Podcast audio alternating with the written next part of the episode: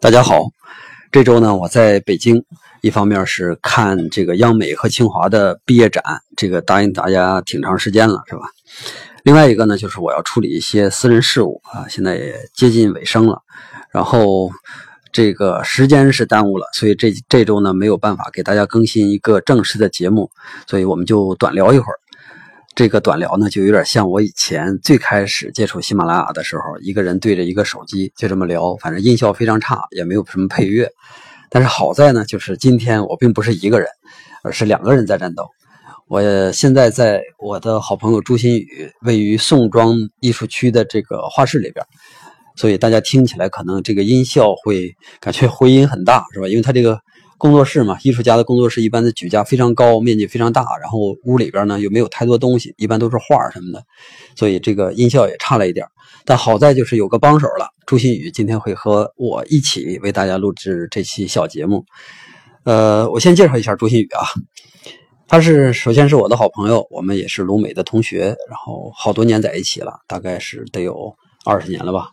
嗯，今年一七年，你算吧。九九六年、九七年我们认识的，对，差不多二十年了啊，差不多二十年了，而且关系非常好。后来我们两个呢就选择了不同的道路，我呢留在沈阳，毕业之后留在沈阳当老师嘛，算是一条比较稳定的道路。周新宇呢就毕业之后来到北京，然后一直做这个职业艺术家，在做这个职业艺术家的一开始这个路上，其实我也做了一段。一也刚毕业的时候也当做了一段老师啊，是一开始也做了，那是迫于无奈，好像生活压力太大了，是吧？然后做了一段老师，嗯，呃，但是他这个职业艺术家的这条路，我觉得走的也算是挺艰辛的，得有多少年没有卖出画？嗯，其实我和和周围的呃其他的一些朋友比起来，我还算是运气好的，我能稍微短一些，不过也有。要来北京三四年吧，三四年之后啊，来北京是是确定做职业艺术家三四年之后，因为我一开始的时候，你你教课的那阵儿还不能算，能算吗？是不是不能算？和张帆他们教课那阵儿，我觉得还不能算。嗯，所以这个是挺难熬的。对于咱们大多数听众，可能感觉不到这种艺术家的这种。我感觉像一种苦修似的这种这种生活哈，感觉不到。可能我们会看到一个艺术家很光鲜的那一面，什么家，反正就是在拍卖啊，在展览啊，然后挣了很多的钱呢，有很高的社会地位啊，呃，可以看到这些东西。但是我们会看不到他们背后那些很寂寞的这些东西。比如说，现在我位于他这个画室里的时候，我就有这种很强烈的感觉，就是。这么大的一个画室，举架这么高，有七八米高的一个一个大空场，呃，好几百平的这么一个大房间里边，除了画就是我自己，就是白墙。他他比我还好一点，他有一只黑猫啊，这就是屋里边所有的东西了。所以一直在这种环境下创作的话，真的是我如果是我，我有可能担心我是耐不住寂寞的。哎，其实当时我记得，其实你当时也是呃。面对过这个选择，对吧？对，我也面对过。就是在我我记着刚呃第呃很早的时候，咱们刚毕业的时候来北京一次。对，然后咱们 你记得那次吧？其实从那时候我就觉得，可能我我真的受忍受不了，我真的忍受不了。嗯，我的性格还不是说一个彻头彻尾的艺术家性格，可能会有一些艺术家的特点，但是还真的就不是一个真正能扎得下去。像我给大家伙讲的，像。塞尚啊，像高更啊，他们那种性格，哎，我有点像高更那种性格，是吧？喜欢在一个团体里边，是吧？是上半生还是下半生？下半生其实也挺像啊，我也喜欢找一个像什么，因为他持续的过那种让人感觉不现实的那种那种生活，好像那种那种欢愉、那种热闹都是不现实，都是很虚、很很空的东西。然后，哎，你觉得这个艺术家的，如果高更的生活上上下这两段，如果反过来的话，是一个什什么样？是谁的生活是属于呃像他像这样？反过来，高更的生活反过来的话，像谁？哪个艺术家像他是吧？哪个艺术家像他？毕加索有点像他。毕加索一开始一开始就是也不太像，但是毕加索也是一开始比较那个。就是没有人理他。他刚开始到巴黎的时候，没有几个人理他，因为他第一个法语说的非常差。然后呢，他的圈子里边，毕加索还是一个秃顶，非常年轻他就秃顶了。他秃顶之后，可能看起来就就一般点儿，是不是？呃，看起来一般点儿。嗯然后呢，这个只能是跟他房东的姑娘唠唠嗑儿，然后他这个也是相当于在艺术圈里边是一个很孤独的一个人。但是后来他就好了，后来之后就变得像高更前中前期的那个很辉煌的，说就是说在社交圈子里边很辉煌的那个样。高更确实在社交圈子里边特别辉煌，辉煌到什么程度？辉煌到人人都想请高更，就是尤其是他中后期的时候，人人都想请高更。如果我们今天晚上上酒吧聊天的时候，假如说高更在场的话，那就认为今天这场舞会舞就特别的正式，我们一定能聊出一些跟艺术呃很深层的东西相关的那些其实是。有一点儿，他上半生成成就了他的这个下半生。我倒觉得也是，嗯我倒觉得也是，确实，如果他不经历那些东西，如果他不经历那些看起来是，因为他，你看他在一个酒吧里边有那么多人前呼后拥，包括在那个那个那个，呃，就是就是艺术艺术区里边，嗯那么多人前呼后拥，但是就是没有人买他画。该落寞的时候，一个人住着小破屋里边，冻得像死狗一样，他就会能感觉到这种这种呃虚妄的东西、空洞的东西，对吧？然后他就愿意到找一些很实很实际的东西。他到塔希提，一个小女孩对他好，那就是真的对他好；一个村民对他好，那就是真的对他好，那是真真切切的。那他就喜欢这些东西。你说，如果他要是相反的话，兰博像吗？兰博不像，兰博不像在哪儿呢？兰波不像是在于他太早的遇到威尔伦，他遇到威尔伦的时候，实际上兰博的这个命运就变了。我觉得，当然也可能是因为威尔伦的这个呃影响，让兰博变得就是成熟的更快。但是威尔伦他是在这个圈子里边很很活跃的一个一个艺术家，威尔伦、马拉美都是很活跃。你看，有很多我们现在可以看到的照片，就是威尔伦、马拉美啊，他们跟印象派的一些画家的合影。但是你极少看到兰波和他们合影，对不对？为什么？因为兰博本身他不是那样的人，如果不是威尔伦的话，他不会接近这个圈子。他是个很孤傲的人，兰博。再一个，他年轻，威尔伦像毕沙罗，对，像毕沙罗啊，像毕沙罗，对，有点那个感觉。他的成就也是接近毕沙罗。呃，对，他在那几个里里边人里边，肯定就算是一个老大哥，但绝对不是最出色的。嗯嗯，跑题儿了啊，各位跑题儿了，咱们还说回 还说回这个央美和清华的展览毕业展，因为这个毕业展呢是我和朱新宇一起去的，嗯先去的央美，但是就是挺遗憾的，就是这个央美和清华的展览现在呢正好都是在这个研究生展。为什么说遗憾呢？因为我一直觉得这个研究生呃和本科生之间还是差了那么一些。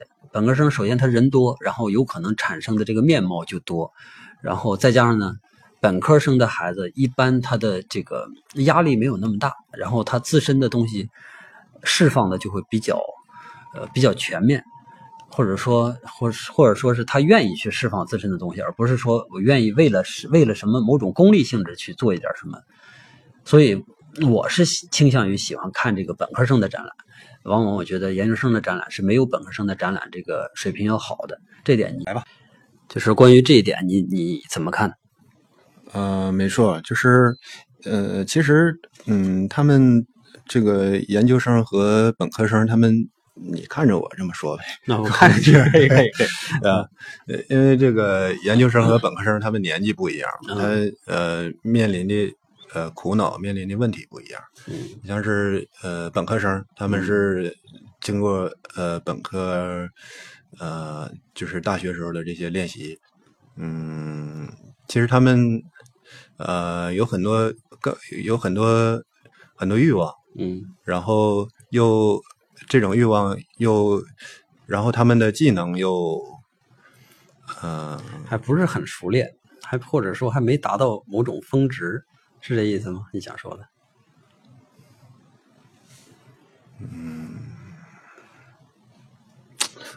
不是这个，一般情况下，呃，老百姓肯定会认为研究生的东西肯定要比本科生的好。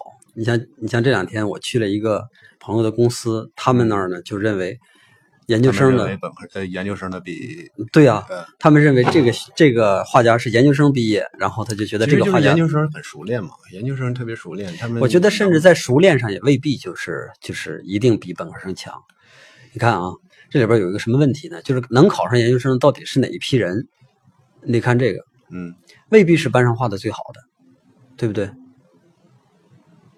班上画的最好的，啊，对呀、就假如假如说咱们呃中央美院的油画班吧，嗯，油画班里边，假如说本科生有二十个人，然后可能画的有好的三四个，他的外语啊、政治他就是过不了，他考不上研究生。然后毕业之后，他可能直接到宋庄或到哪儿去画画去了。你说他们的水平和研究生，就是他们班下一点的那些那些同学，然后考上研究生了，又画了三年，你说他们之间的水平他们理想不一样。你看本科生他们他们的时候，嗯他们理想是还是比较比呃很单纯，是要和理想更呃更接近理想这个概念。嗯，而研究生的话，可能要要复杂挺多。对啊，它有很多，我觉得可能会贴近一些功利性的东西。嗯尤其是吧，我上这个东西，我就知我就非常其实这个其实这个研究生他们原来也是本科生。是啊，他们原来也是本科生，嗯，但是我就说他是本科生里边哪个群你体？如果这样比较呢？如果要是同同一个人，他现在现在是研究生的展嗯，你觉得他现在的这个展和他在本科时候做的展览，是他本科的时候比他假如说假如说同一个人的话，我倒是觉得有可能研究生的展会比本科生的时候这个展览面貌更好一些。嗯，不是说他画的要要一定要好啊，但是在面貌上要好，因为他毕竟成熟了嘛，嗯画也成熟了，思路可能也会成熟一些。嗯但是我认为他最主要的，他不是一拨人，嗯，这这个比较比较主要。不是，是艺术可能是更接受年轻的这种，呃，更更接受更接受年轻。所以如果你的这个作品里面没有年轻的那部分的话，嗯，呃，没人会愿意接受衰老那部分。哎，这个话题可以可以引开看聊一聊啊。你说衰老那部分是哪部分年轻，哪部分衰老？这个其实就可以不不是通过年纪来看了，这肯定不是是通过年纪啊！你像咱们传统的传统绘画里边，有很多那年轻的时候就就等于不会画画，对吧？嗯他肯定会说，我五十岁之前不会画画，我或者多少多少岁之前不会画画。他是到了年龄到了一定程度的时候，突然间感觉，哎，我现在好像会画一点了。嗯，他这个时候身体肯定是老了，但是是不是某一些东西会被重新唤醒，变成一种非常年轻化的东西？像个小孩儿一样，或者说像小孩儿、像个孩子一样去去画画。其实就是追求吧。你看研嗯究生，其实他们的那些作品看不出有什么追求。怎么了？你这个比我打击的狠，我我只是说他面貌上不行，你这直接说追求了。研究生确实里边有有那么一点儿，就是有点功利的性质。但是我认为研究生和本科生之间最大的区别呢，还是这个人啊，因为上研究生嘛，他需要综合能力。然后上了研究生之后呢，年龄又比较大，他有各个方面的社会的一些压力，可能就会导致他在画画的时候，这个纯净不如准科生，不不如这个本科生的。呃，但是不是说研究生一定不好啊，同志们，千万不要这么认为！我只是说这个研究生未必比本科生好，千万不要拿这个研究生这个这个算是算是一个硬指标吧，来研究生差的机会大。对对对，来别别拿研究生这个硬指标去衡量这个说他要比本科生强，千万别这样。这是一些没必要考研究生了，研究什么？你你本身不配这这。哎，这个话我跟你说啊，啊，因为好多咱们的听众都问过我说，张老师，我特别想画画，要不要考研究生什么的？嗯我在回答里边都是收费的回答，嗯我在回答里边就非常明确的告诉他，呃，尽量不要考。然后这个时候就有好多评论告诉我说，张老师还是别这么说了，以后嗯人家有这样的憧憬，有这样的愿望，完事你阻拦人家干嘛？其实也是，我觉得大伙儿，我一直没有机会跟大伙儿说，这个研究，你真要是缺三年的时间能给你固定下来研究的话，我觉得研究生还有那么一点儿价值。但是除了这个以外，真的对专业上的这个这个提升是是非常微弱的。也就是说，其实研究生和本科生他们并不是一个呃，先是呃本科生，然后再上研究生，因为现在上研究生的这个年纪的这些人，嗯，他们没有资格参加高考来上。怎么就没有？人家有大多数都是本科直接转到研究生的。嗯，这个朱新宇呢，因为他是画家，所以他这个和我聊天的时候感觉还是不一样的啊。因为我毕竟是个老师，说话还是有分寸一些。啊，你主要是你之前没和我说你这个节目的调性，你 如果说清楚的话，我就是呃悠着点。呃，也不用悠着，你就你不用悠着，正好呢，这个咱们咱们听众里边好多跟咱们这个行业吧接的不是很近，他也想知道一个艺术家到底应该是一个什么状态，他特别想知道朱新宇这样像朱新宇这样的艺术家，有一些名气的艺术家是一种什么状态，因为很少有艺术家能像，假如说你进一个。电视台采访或者给你录制什么东西的时候，你可能就被迫不能说这样的话，或者是某一种无形的压力告诉你不允许这么这么说。可以说，然后他也可以剪掉。对，人家会 会剪掉，我不会剪，我不会剪。正好咱就把这个东西就给就给他还原了，让听众也知道知道这个年轻艺术家稍微狂妄一点的年轻艺术家是什么样的 啊。说什么来着？什么是？呃，我得我得回答你问题。你这先别不先不问问题了，都说到这儿了，咱们就说朱新宇本人吧。说朱新宇本人，呃，朱新宇呢是，哎，咱们俩是刚才是不是说过一遍关于咱俩这个高考的时候？说了七遍，大家好了。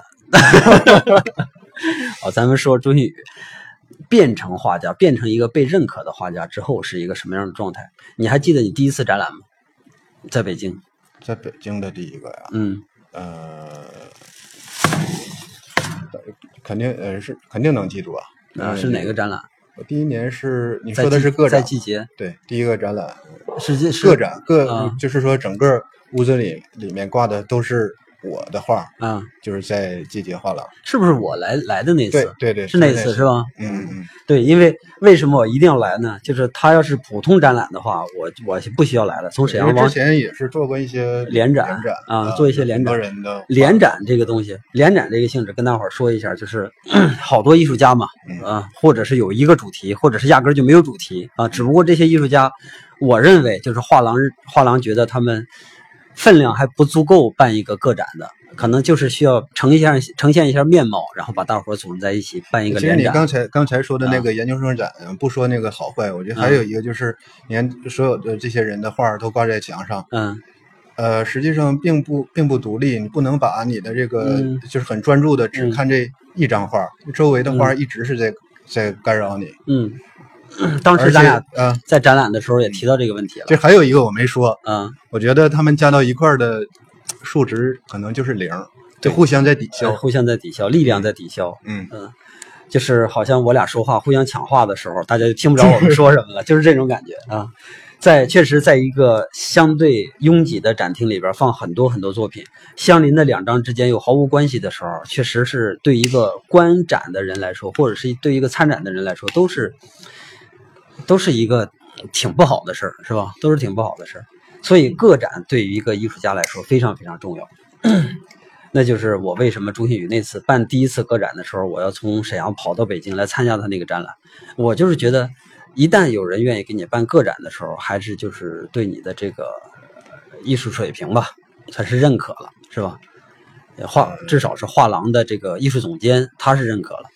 呃，这反正就是从呃，不管出于什么呃呃，从哪个角度看吧，因为我之前我在他那是做了一个联展，嗯，呃，我们有五六个人在那做呃一块儿，嗯，呃，然后他们选择的是给我做这个呃个展，嗯，呃。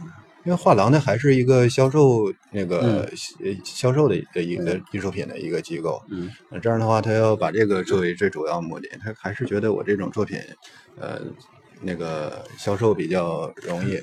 嗯嗯，这个应该是最大的一个原因。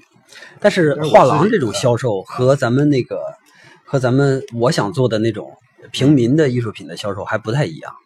画廊销售，因为它面向的这个大多数还是藏家嘛。啊，因为很不会有老百姓过来买你的画，你们都挺贵的，然后画廊还会拿走一部分，这个话可以说是吧？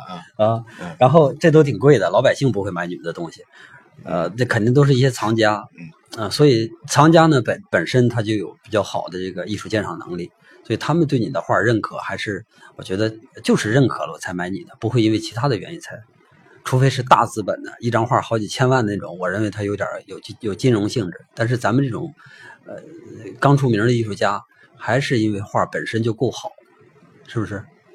但愿是吧。但愿是，还不太自信。这样，你你第一次在季节办完之后，呃，隔了几年是去的去的那个比利时，去比利时啊，嗯那是，呃，我这个有点记不清，大概得有三四年。呃，这中间发生了什么？中间我也做过了一些其他的个展，嗯然后呃呃，其实我第一次做那个展览的时候，呃，肯定会发现，就是嗯，你的画儿是在画室里是是一个嗯面貌，嗯然后放在放在展厅里面，嗯就是完全就是不一样了。嗯你呃，包括那个周围人 给你的一些建建议，这些眼光，还有你看他们在你画儿面前做表情，对这些就是这这种都是一种反馈。嗯呃，我虽然我他他是在在让我在感觉上会有一些反应，但是呃，真正的对我那个画画，呃，并呃没有什么干扰。嗯然后这呃中间隔的这段时间，我还是还是呃，就是就还是在继续画嘛。嗯。嗯，你说这个干扰的问题，我据我所知，会有一些艺术家会受到干扰。比如说，我们办了一次个展，办了一次个展之后，我展出了十五张画，其中呢五张画呃热销，然后呢有几张画可能就没卖出去，然后我可能就会倾向于以后再画的时候往那五张画卖过卖出去那那个，就是说非常抢手，第一天就卖出去那五张画那个方向去画。也有很多艺术家是这么做的。你当时是第一次展览卖出去多少？全卖了。全卖了啊，所以这个就不存在这个问题了，是吧？呃，如果要是这样说的话，嗯其实也受到市场的这个鼓励了。那我想问你，你既然全卖了，你第二次画展的时候，是不是还是想着像第一次画展一样那么成功？我要往那个方向稍微倾向你说。销售的这个成功上，对啊，当然是销售的成功啊。呃，不会考虑，而我只是觉得，呃，我这个，呃因为我之前在在做这个展览的时候，我也没考虑销售的，呃，没就是把销售作为这个主要的目的，肯定心里希望呃卖的特别多，嗯，但是在这个没事，你可以说实在一点但。是画的时候，啊当时都穷成那样了，你肯定会缺钱，肯定会考虑销售的问题。我没不实在，因为之前人家给我做展览了，这说明人家是有这个心里有底了。啊，啊，这样的话，我就是可以很轻松的就过呃考呃过这这这这这一个时间这个段儿了嗯，啊。当时忐忑不？就是在还没有达成销售的时候忐忑不？呃，太远了，我真忘了，应该我我回忆一下啊，稍微呃等一等。嗯，没没没没，我是兴奋，挺兴奋的。啊，因为当时这个我也虽然当时我当时的年纪已经是过了研究生毕业之后的年纪了，但是我的这个心理呢，其实还是呃之前那种呃，因为对于这个市场，对于和画廊的那个打交道来说的话，我还是本科生的那种嗯。呃之前的那种程度。然后我心里更多想的还是我，因为我对对我自己画的画还是很认可，然后我是更多的觉得自己的东西可以展示了，有机会展示了，嗯，嗯我是故意往往沟里带的。我想，呃就是说这个钱的问题啊呃故意把你往沟里带。这个事儿呢，我想跟大伙儿说，呃，其实好多艺术家真的不是那么为钱的，我们也缺钱，是吧？艺术家们也缺钱，但是一些清苦的生活我们也过得了。已经过了三四年的清苦生活了，就不会不会太在乎多再多过一年，第一年你特别不愿意那样，是吧？对对，然后之之后呢，实际上这种清苦，它还有一种清苦的乐趣在里边儿。你想一想，你这画完一张画的时候，你发现外面天亮了，真的。然后你这时候你你只有只有这么做的时候，你就会发现，嗯，那，特别好。嗯这就是为什么咱俩一次来一起来北京那次，我回沈阳了，你留在北京这个原因。嗯，我觉得是这样，我可受不了，我可受不了，这一年到头从头到尾都是我一个人，然后这个这个 画完画之后发现天亮了什么这个事儿，我可受不了。呃，你你有早上做节目的那个有做节目可以，啊，做节目可以，和做节目和画画不一样，嗯讲课画画和画画都不一样。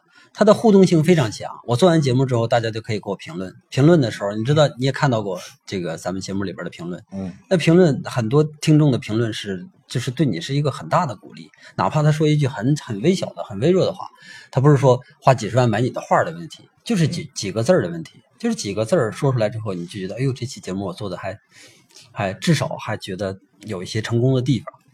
这种正回馈非常快，它它可不像画画，画画的正回馈太慢了。你说的那种，咱们之前我画画的时候也经历过，就是画画本身给我的正回馈，但这种正回馈是一种特别寂寞的回馈。我不知道你，而且它是一点点堆积出来的，不是你这个某一天早上结束之后，就是全部的回馈都给你了。对呀啊可能有那么一丝的时候感觉特别的幸福，可能有，但是更多的时候，我觉得是是那种孤独感。画画的时候，嗯，呃刚才你孤独感之前你说的是什么感？满足感？幸福吧，幸福感。啊，哦，我倒没有过那种，我其实你没有过幸福感吗没有没有，完啊是我有过幸福感我有的其实是那种把持的那种嗯满足感，嗯就是你能在这个画里面，你你是是你自己自己建立出来的这些东西，嗯然后然后你来呃可以任意的。有有有时候你还要不得不去把一些地方再摧毁掉，重新建立，嗯，是是这这种乐趣儿特别大。上帝视角啊，上帝视角，我不知道这事儿啥意思，你不知道是啥意思？就是我我一直觉得，就是我们为什么要当艺术家啊？从古至今一直为什么人要当艺术家？其实就是有一种，就是渴望自己拥有神力的感觉，是我是这么感觉的。嗯我可以创造一种是一一个东西，这是随意创造一个东西，这个是是非常了不起的。嗯咱们你画一张画，我在我这儿看来，就是你你创造了一个我从未从没有接受过的一个，从没有进入过的一个空间，然后我看到之后我就特别喜欢，这就是你创造出来的东西，这属于周星宇的东西。你看了一个谁的电影，然后你你得到的东西也是他创造出来的东西，就是艺术家，我觉得他的创造性可能在这儿。咱俩那天聊那个什么，聊聊什么，聊那个灵光一现是吧？嗯聊灵光一现的时候，我觉得就就有点接近这个意思。嗯就是我们的这个创造欲，说是艺术家的创造欲，然后创造出来之后，他给我们那个回馈，一旦他出来之后，他给我们的回馈就是一个很很，我觉得是一个很强烈的幸福感。可能你没有，但我有。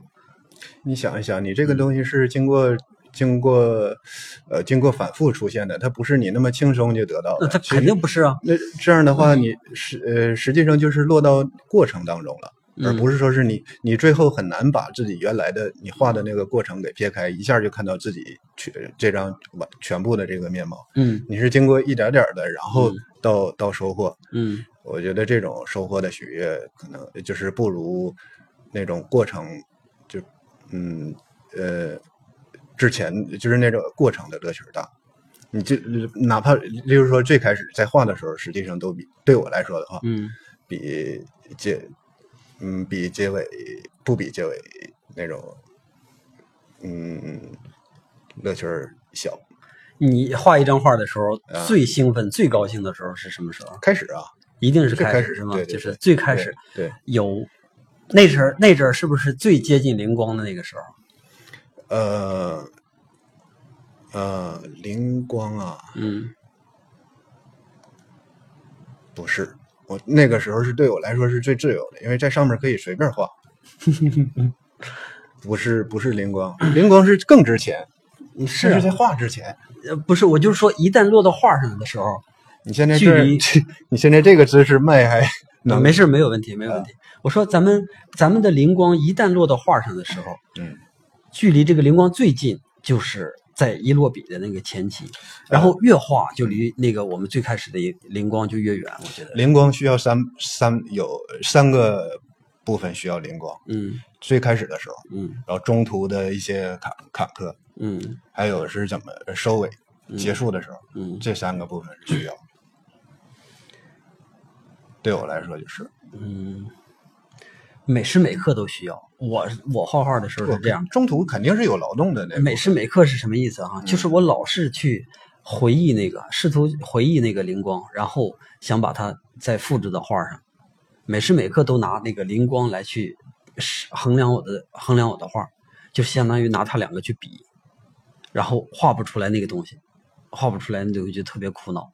稍微有一点接近的时候，就会产生幸福感。哎，对了，这个东西就是我，就是那个灵光。嗯，就这一点儿就是我那灵光，但是在一整张画上来说，还大部分地方是达不到的。嗯，其实一张画里面也不可能到处都是，是是由呃每以每以每个像素点是以灵光为像素点来来组成的呀。不是这个，不是这个，咱先给大家伙儿解释一下，咱俩聊的灵光吧。可能因为咱俩聊过一次了，所以咱们俩知道。然后这个听众未必知道，我们说的这个灵光是什么呢？就是实际上就是灵光一闪。我们昨天聊的时候聊到这个问题了。每个人其实都有，呃，不能说每个人都有，但是大多数人都有这种时候，有那么灵光一闪的时候，在我们脑海里边出现过一个，呃，可能就是一个电波，但是对每个人来说可能都不一样。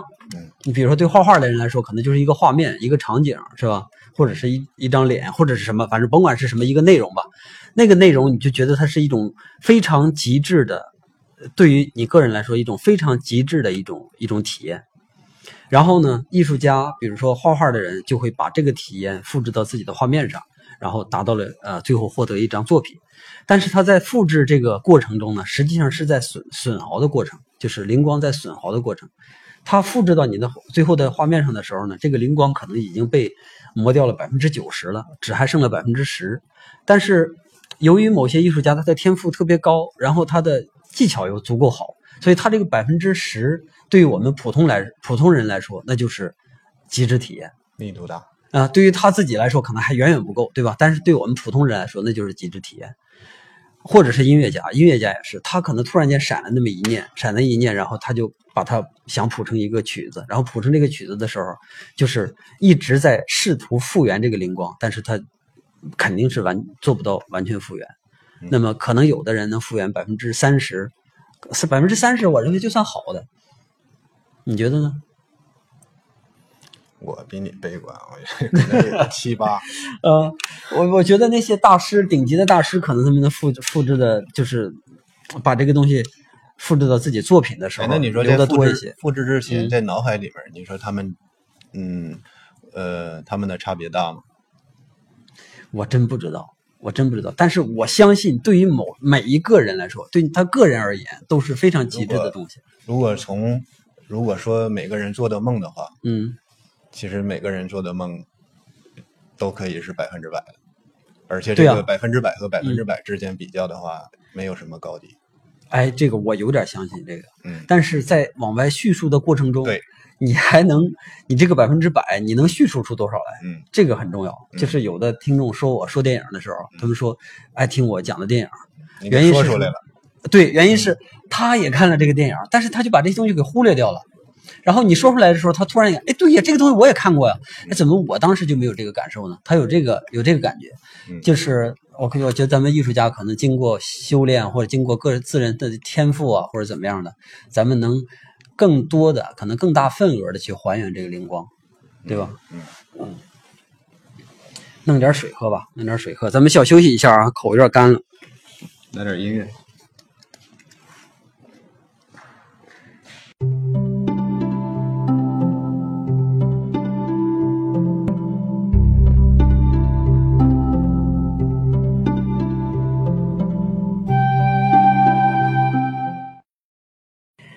呃，喜马拉雅内部给的这个音乐实在是有点惨，咱们还是停了吧啊！咱们继续聊。刚才朱新宇聊到了一个事儿，就是说他有那么一段时间卖不出去画的时候，内心极其焦虑。咱们从这儿开始听，说一说你内心特别焦虑的时候那段 那段经历。我解释一下，不是，呃，哎呦，这个 不是不是别卖不，别录音了，然后就好好好，嗯 呃，这个我觉得更多是年龄上的焦虑。嗯呃，那个时间大概就是接近三十岁的时候。啊现在看三十岁和当时和当时完全不一样。那个时候的这个十位数已经由二变成三了，嗯然后再搭配到当时的那种生活情境，呃当时的又又没钱没工作，嗯然后和女朋友还分开，嗯然后呃呃那个，嗯，不是，总之等会儿那阵儿有什么和女朋友分开这个事儿啊？对呀，那时候就是我自己了，这是吗？是那段时间啊呃，好好，这私生活咱不谈啊。也也会，就是艺术家也需要女女朋友，嗯呃呃，总之就是是年龄带来的这个焦虑嗯啊，然后再加上那个作息的时间，因为都是晚上画画嘛，又吸烟之类的，那个呃又又画不出来，嗯而且没有一个答案，呃而且你又不知道要画成什么样，嗯这时候就是呃已经呃就都有，我现在回忆都有自杀的那个倾向。嗯，那你的画往哪个方向走了？就那个时期，呃，哪个方向啊？就想把还是一个还是一个表达嘛，嗯就呃想把心肝脑涂地啊是什么的这词儿我我不不会，总之就想把心给掏出来那种嗯啊，抹到画上嗯是那种感觉。我记得有一张画我都用手，完全就是用手画的，在在上面挠出来的嗯，啊。这个事儿哈，咱们俩可以聊。我记得我更年轻的时候，就是二十岁左右的时候，有种有这种状态。啊，没上大学之前，我觉得我这种状态是是最旺盛的。不是那个时候怎么可能还考虑画呃画布这种？不是画布，我就不知道该怎么表达自己，就不知道，因为就就觉得自己就要爆炸了，真就是那种感觉，就是觉得自己要爆炸了，但是还不知道该怎么表达自己，然后就画了一些，你看我我都画过什么，我我现在这些画都没有了啊，画过一个蓝色的人，那时候也油画颜料多贵呀、我就画了一个蓝色很厚很厚的蓝色的人，很厚很厚的嗯，然后我当当时别人看到之后，感觉这个人就是疯子，就是有这种感觉。然后呢，画完了之后，我还挺享受这种感觉。当别人说这个人是疯子的时候，哎，我觉得我真疯了吗？有那种感觉，我真疯了吗？我就是特别平时的想把自己表达出来嘛。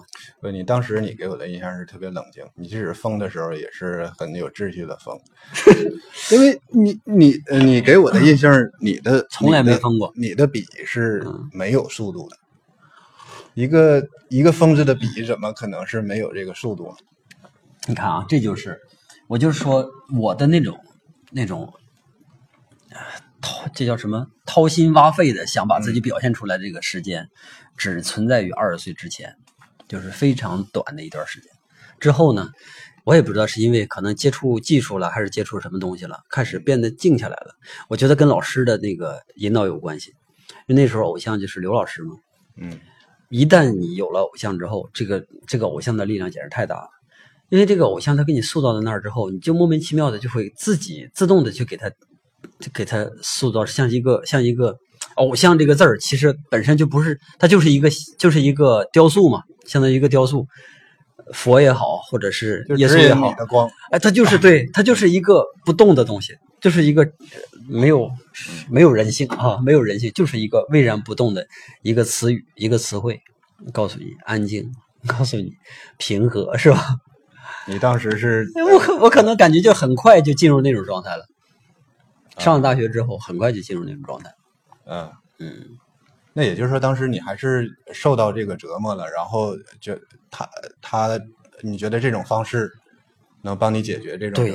对，然后就好像这个可是你也享受过这个疯子的这个称号啊，享受过啊，那阵你为什么要那个还还会受这个折磨呢？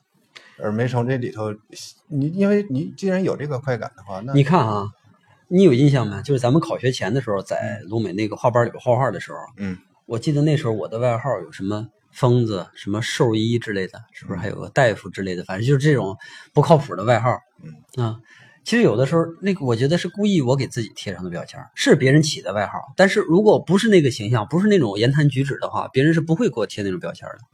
嗯对不对？就是我可能就是很很很不自觉的，可能发自于潜意识的，就想把自己塑造成那样的一个形象。嗯。那在二十岁之前和之后中间，二十岁之后，我认为那个东西不 fashion 了。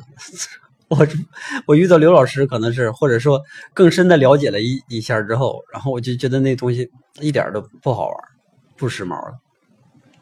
啊，那那你原来的这种疯就不是打心眼儿里的真的不是疯狂，不是打心眼里，我认为不是打心眼里的疯狂，可能也有打心眼里边疯狂那个部分，嗯真的也有，但是确确实实没有说我这个这个像像你说的那种时候，就是我我绝就面对艺术绝望到要自杀的时候，确实没有到那种程度。其实也不是面对艺术，就是你你想你想想还是面对生活啊，还是面对生活，不是面对艺术，是吧？还是面对生活。其实梵高也是，他是生活不下去了，他不是画不下去了。我能体验梵高的也是在考学的那段时间，嗯生精油的味道。我在高考的时候，那么热的天，那时候还是七月份高考，嗯，那么热的天，我闻一我要困的时候就闻一下生精油，而且也想吃颜料，真的觉得颜料能给嗓子眼儿给贴，太过瘾了。有有那么一段时间，咱们上那个展览馆透过气球，你有印象吗？嗯嗯，有那么一段时间，确实就是每一个年轻人好像都被那种状态给鼓舞了。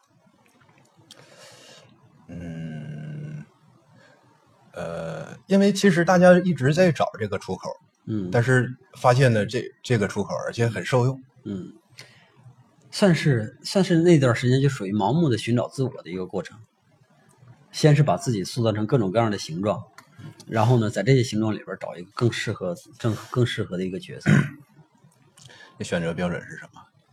我没有选择标准，我的选择标准可能就是偶像的力量，就是那那束光照过来的时候，把我照成什么形 是吧？我就去随着那束光的形状去变。刚才说到哪了？忘了忘了忘了，啊啊，好像是啊，是我是我那段时间画画是吧？对对，你受煎熬的时候，啊嗯，继续往下说。啊，呃，那个时候其实从来没画，就是根本没画出来让自己满意的画。嗯呃，其实我第一张，呃，我就是有方向的第一张有方向的画，嗯还是因为呃，因为当时我是尝试了很多的那个风格，嗯。这个呃，然后觉得这种，呃，然后这种尝试的成功的标准也不知道，嗯。不是商业上的成功啊，就是嗯嗯。感觉对了嗯。都找不着。然后有一天是呃一个朋友带着画廊嗯到我这边来看画，嗯，看画也没说什么就走了，什么都没说对，没说什么就聊，然后就聊别的了啊啊。嗯包括现在咱们去开幕式的时候，啊也很少会 说说说话的事儿对啊。之后过了有，然后过年的时候，嗯已经距离他去有两呃有三个多月的时间，嗯然后他给我打电话，嗯他说：“周新宇，你你那个就指了，他就提到的某一张画，嗯价格是多少钱？”嗯，我特别忐忑的说了一个比较低的数字，呃，你你说透露一下，当时说了多少钱？七万万七万块钱。啊，才七万就不就不低了。哎我觉得第一次卖画，我第一次卖画，那时候也有我我也有这个印象，也有一个老师说，呃法中你那个画卖多少钱？问我啊，说有一个那个四川的一个一个画商过来买画，嗯我当时纠结了很长时间，我到底要说多少钱呢？呃，后来我我说三万块钱吧，我说三万块钱是，我是我定的这个价格，是因为是在当时的市场环境，然后我见到了啊，这这个画你主要是见到了，主要是周围咱们这些人已经有成功的了。我知道是每一个价格的画是什么样的，我觉得，呃，我这个价儿可以把同同一价的给拼下去，然后说的这个，然后他们立刻就确定下来了，嗯，哎，没有立刻确定，他说能不能再低一点儿？这这还讨价还价呢，这哎七万块钱了都。他他他说能不能低一点儿？嗯我不知道是怎么想的，反正就是没就坚持我自己原来那个价格，不行，坚决不行，就七万是吧？嗯成交了。成交了。成交了，我立刻，然后然后就是特特别想开心一下，嗯但是控制住了，所以觉得自己呃不能那样。但是这个就是可，就是他就是对我呃有影响。接下来的话，我觉得策略点儿，还是就是可以嗯先这么画、画下去，因为他也是他也是我画的，也不是嗯呃嗯呃，嗯，然后就是模仿自己也没有什么错儿，一个阶段里边模仿自己，嗯我觉得他他有的时候也不是模仿，有的我我是这个问题啊，就是老愿意否定自己，但是实际上有很多时候我们可以延续着一个一个东西往底下钻，钻很长时间，然后可能就能钻出点东西来，有这种时候，嗯但是我可能就差劲，咱俩之间的区别是在这儿。你说你是一个愿意付出工作的人，愿意在一件事上付出工作的人，我可能就在这方面差点劲，对吧？可是你 你你也相信，在工作的过程，通过工作这种方式，嗯可以达到那个你你你要的那个程度啊。我相信啊我肯定相信而且可能是很大一部分都要依靠这个方法。对啊，我肯定相信啊，就是这个这个，我觉得就是工作强度跟你的工作结果肯定是成正比的。以前也是刘老师跟我说过这，哎，是不是刘老师？我忘了啊，反正有一个老师跟我说过这样的话，嗯呃说这个你的画让人看起来你有多费劲，就它实际上在一定程度上反映着你的画的好坏，嗯，对我没有听听清，就是你在一张画上费了多大的力气，嗯，也从一个侧面上反映了你这张画的好坏。对，当时我也是这么嗯这么。呃，我记得咱们还讨论过，呃，关于画的价格，嗯呃，不是靠尺寸来嗯确定，嗯而是在一张画上面的那个工作工作量。嗯，这个工作量不是下笔量，跟听众得解释一下，不是下笔量啊，不是说我用了五万笔、十万笔就，嗯它这个工作量有的有的时候，你比如说像我知道像德库宁，嗯德库宁得观啊，包括也是塞尚也是观察很长时间下一笔，他那个观察的时间，他也是他的工作量。嗯对吧？咱们不能简简单的理解为这张画画的细，这张画笔触多，然后他的工作量就大，不能把这个就给给粗俗化了。嗯你接着说这个，呃，说说到哪了？说就你那个你那个画，一旦呃被卖出去之后，第一张七万块钱卖出去之后，因为当时的呃，当时我是也是有很多的想法，这脑子里是有很多点，嗯然后通过通过这次交易，我就决定拿这个点作为一个种子，嗯让它来成长。嗯 于是我过年好像是初五初六的时候，嗯我就回北京了。嗯然后就开始开始就开始画了，嗯。因为呃他已经是决定给我做一个联展了嗯啊，嗯，那这个对我来说肯定是 对，一一个机会，我觉得是。嗯。也是从那次联展开始出现的这个个展的机会，对吧？呃对对嗯对，呃，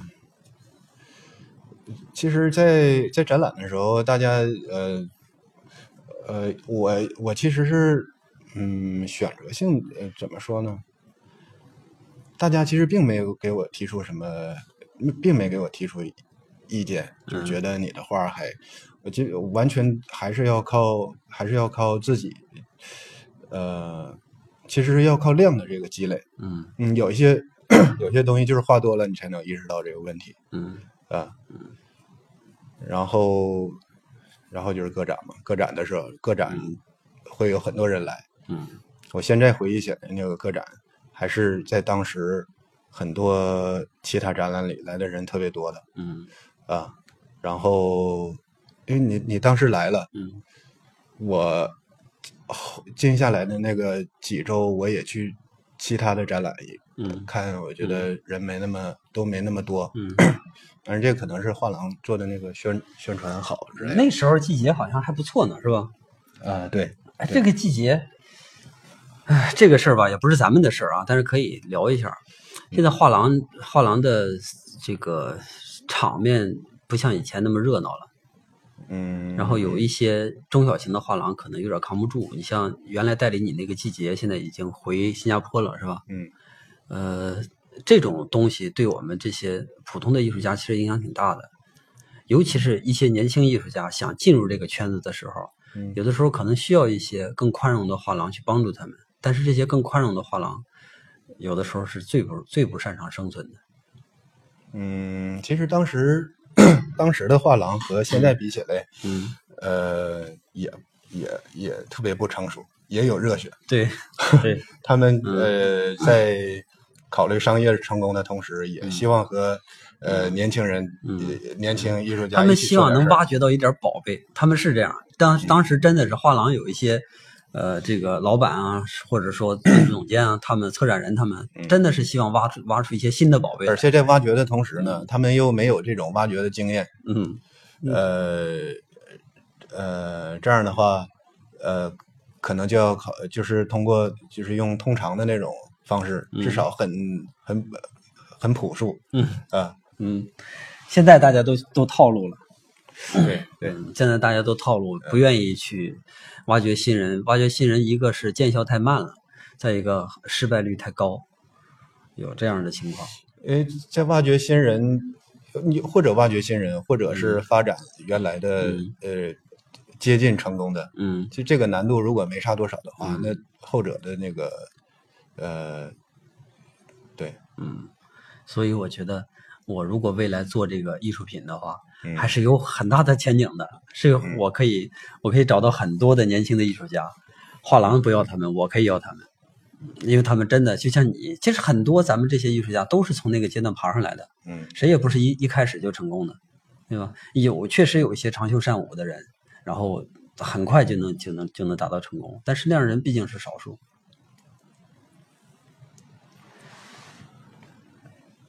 说一下你今年这个展览吧，你今年是准备准备几月份弄一个什么样的形式的展览？啊，今年现在还其实还没确定呢，就前段时间，呃，一个一个基金会过来和我谈了一下，就是想给我做一个展览，但是，呃，他的那个空间，因为我画的尺寸比较大嘛，然后在他那个空间里面柱子太多，嗯。呃，观看效果不太理想，然后我就希望能先 看吧，那能不能给找到一个合适的一个空间，嗯，然后再做一下展览。嗯但这事儿肯定得做，是吧？嗯，对，你现在基本上能保证一年一个个展的这个频率，其实一年半吧。一年半一个个展。嗯嗯有时候有时候画是真的是需要拿出去晾呃晒一晒，对，嗯对，就是 呃，其实是很多人的画其实呃在自己屋子里面挂是一个样儿，嗯在大街上嗯放到展厅里，嗯。每每一种都效果都都不一样。你有没有想过自己独立做一个展览，找一个非常奇怪的地方，嗯呃，非展厅的性质？我在我去年的时候嗯。考虑过，就是呃想原来是想在树林里面做一个，因为在因为这呃总做展览就知道了，每次都是、每次你会对这个观看的每次画都是挂在墙上，然后你会呃觉得这种观看呃习惯太套路了。嗯。还有呢，就是有一种被迫的，就是你画不得不挂在墙上。嗯呃，你也呃不一定是最好的方式，但是你是是一种不得不的一个方式。嗯然后我我我有过那种想法，然后呃，的我看这怎么说，啊我已经过了那个时间，时间过了。嗯，对形式上的要求现在没有那么高了。呃，可能是因为我现在，我现在这个重心没放在那上，我现在正在正在想把我现在这个就是画怎么能，嗯呃现在这个阶段的这个问题，嗯不是暂时那个问题，嗯嗯，所以说，呃，在在哪展，呃，在那个什么样的空间展，嗯呃，我会呃每次每次都会设计，因为每次展览的时候，不光是呃把画挂在墙上，你要考虑呃呃那个每张画之间的那个搭配位置，嗯然后挂呃呃挂的高度、光线，嗯呃，甚至你也可以呃把整个那个墙墙壁做一个演示，就是制造一个你要的那个气氛，嗯呃，还有是宣传之类的，整个这个全部才是一个展览。嗯，嗯，行了，咱们说你的事儿说太多了，咱们再回到那个研究生展吧。嗯，嗯，现在你能捋清楚该如何评价这两个研究生展了？啊、不，这个这不是这期节目不是你对我的采访，这已经完全是 啊该我说一会儿了，是吧？哎，我记得你喝水。我记得清华的那个展览简直是，我不知道为什么清华那个展览能那么破败，啊，你有印象没？很多作品都坏了。他是在馆内的展览，很多作品都弄坏了，不知道是为什么。先暂停吧，我想一想。这个我要想，就是想的时间长你不用想，你不用想，想太多就不对了。啊咱先说央美的啊，先说央美的。啊一个是现在，因为今年央美，我看它的那个传统的传统的那些系别，比如说油画系、版画、壁画，还有中国画这几个系别，呃，我是从油画开始的，从油画开始的感觉就是越看越好。看油画的时候呢，就是还挺失望的。看什么越来越好看油画的时候是最失望的时候。啊嗯，不是说油画的画的有多不好啊，我不能说人这些年轻的小画家们不好，我就是说，让我惊喜的东西太少了，让我就是愿意愿意为他们说几句话的东西太少了。然后走版画的时候，就明显感觉版画要比他们好一些。版画的人，那个那个那些那些同学吧，可能更开放一点，思维更开放一点。油画的同学不知道为什么他们就那么那么的保守，好像我感觉像十几年前那些人在写。，你说油画，他现在的油画学生，他们有有优越感吗？以前咱们肯定是有优越感的，嗯上油画的是有优越感的。我认为现在可能也有点优越感吧，有点优越感吧，因为它这东西涉及到考学嘛，考学的时候油画要分高一些，比其他的系、比版画、比什么分要稍微高一些，嗯所以它一定会产生一点优越感。这个优越感是来自于考学的时候，但是真正上的时候，咱们就知道油画、版画它们都是不同的门类，它没有高低之分。但是这个同学之间，我认为还是有那么一点优越感的。当时我记得咱们上鲁美的时候说，如果一个女孩子啊，如果一个女同学不喜欢油画的某个男生，那她一定是因为她喜欢了油画的另一个男生。这话是我说的。我操！当时不知道为什么那么傻，那么愚蠢的自信啊。嗯，现在你看啊，从央美这个事儿，就是从央美往这边走，呃，从油画，然后走到版画，走到中国画，走到壁画的时候也比较失望。然后走到实验艺术的时候，就是你来找我的时候，我正好不在实验艺术那块儿嘛。嗯实验艺术我倒是拍了好几个作品，我觉得实验艺术里边倒是有一些好的东西。呃，我我就觉得其实完全是这种呃媒是是媒是这种媒介的原因。嗯。就是你现在，嗯。呃，现在这个油画肯定是已早就是被边缘化了。嗯。以前油画嗯。很震撼，是因为没有能超越油画的那种视觉，嗯。除非是嗯。你看以前就咱不不考虑画，只考虑自然，嗯。你下面有很多细碎的树、土壤这些，嗯。而你看到整个天空一个傍晚，嗯。那么那么光滑的一个过渡，嗯。那就是一个特别漂亮的一个显示器。嗯。它的它的存在的话，是你你很多就是是完全你完全抵挡不了的那种魔力。嗯。然后你如果用画和你从就是现在的话，嗯。你把画和那个那叫什么，就是多媒是、嗯。是先先锋还是什么实验艺术。实验艺术？你把实验艺术和嗯。就是本身这种实验艺术这种形式，它嗯是比油画要更更有且争眼球的那个优势，嗯更有冲击力。呃更有冲击力。嗯呃，但只是这样。你我觉得现在就是我看央美的那个实验艺术，嗯其实也是很保守。是保守。呃，我想说的是什么呢？就是刚才你说的这个话题，咱们在国内现在目前还是油画算是比较吃香，油画、国画这两个大画种还是还是比较流行的，大家都认可。咱们国内什么时候轮到大家不再去在这个方面去做过多的探讨了？你认为是得得需要多长时间？那要看你接下来的事情什么时候能跟我 能完成。我 我能做多少工作，这东西还是有限的。你看巴塞尔，今年的巴塞尔，后来展览出来的东西我看了，传统绘画、传统绘画的东西非常少了。啊，我要说的是，嗯你觉不觉得巴塞尔这些东西，就是这些实际上把人，呃大家已经认可那个空虚这这种东西了。当然认可了，这时代就这样了，这时代就是这样的。谁？如果认可，如果要是认可空虚的话，嗯那接下来，呃，我想想怎么说呢？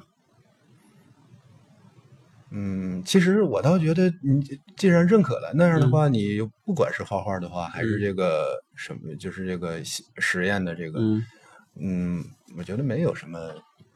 本质区别，对 有很大的本质区别。你你画画的话，你在画画的这个圈里圈子里面，你也可以有一个呃有那么一个嗯一个点。你嗯你这个呃实验艺术的话，也是同样的。我觉得最大的，我觉得最大的区别就是一张画和一张这个和和一个现在这个有发光吗有一些不是不是不是，它有一些做的很扁平化的扁平化的一些这个综合材料，嗯它和画的那个那个属于功能是一样的，它可以悬挂，它可以贴在一个墙壁上，它放在一个墙壁上那种是就是你刚才说睁眼球或者我说的这个视觉冲击力，嗯和一张油画，那油画是永远比不上的。咱即使找我们认为最刺激的油画放在旁边都不行。这个就是咱们可以说电影。嗯。你看现在的电影和以前就是九十年代的嗯。以前的电影比起来，那已经是就就是这种技术已经能能达到特别震撼的那种程度。嗯。嗯。但是如果用这个做比喻的话，嗯。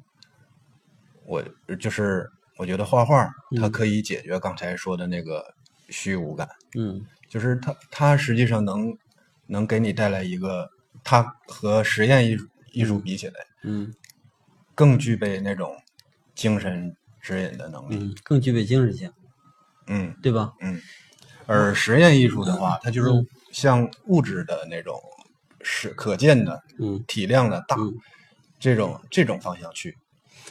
这个东西，油画这种东西，就是纸上绘画啊，嗯架上绘画，嗯这些东西，我觉得它肯定是没不了，肯定是没不了，一定是有人需要，嗯但是它肯定也会不可避免的滑落到边缘，你说呃，就跟你现在遇到这个时代一样。嗯你现在在电影院里边能看到那样的电影吗？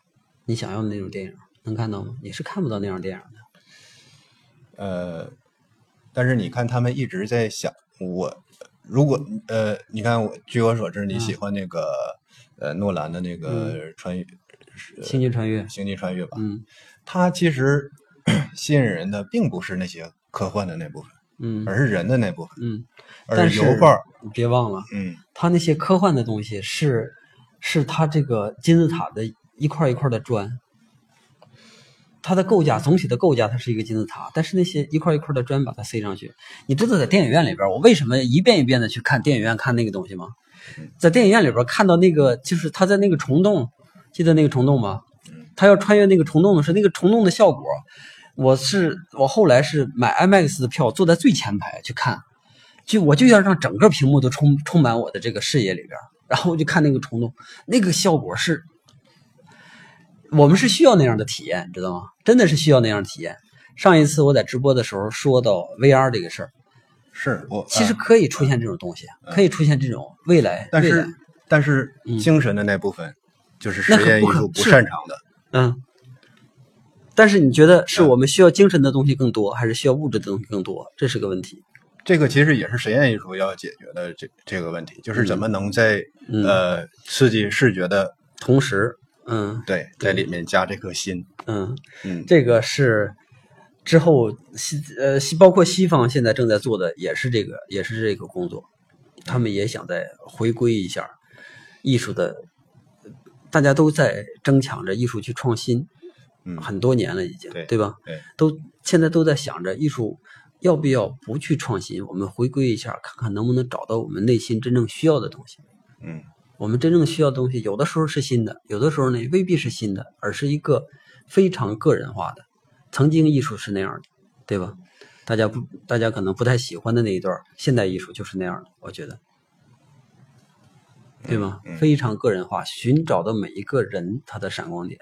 嗯现在呢，这个实验艺术也好，或者说我们的前卫艺术、先锋艺术，包括现在这个综合材料啊，或者装置啊这些艺术呢，更多的时候是带给我们一个新的感觉，新它是新的，对，但它未必是最最好的，不能说美啊，但未必是最好的。这个好，我是说扎到人心里头那种好，未必是能扎到人心里头的，对吧？是嗯是，我们需要那个艺术，就是像一根大针一样扎一下就扎到心里头去。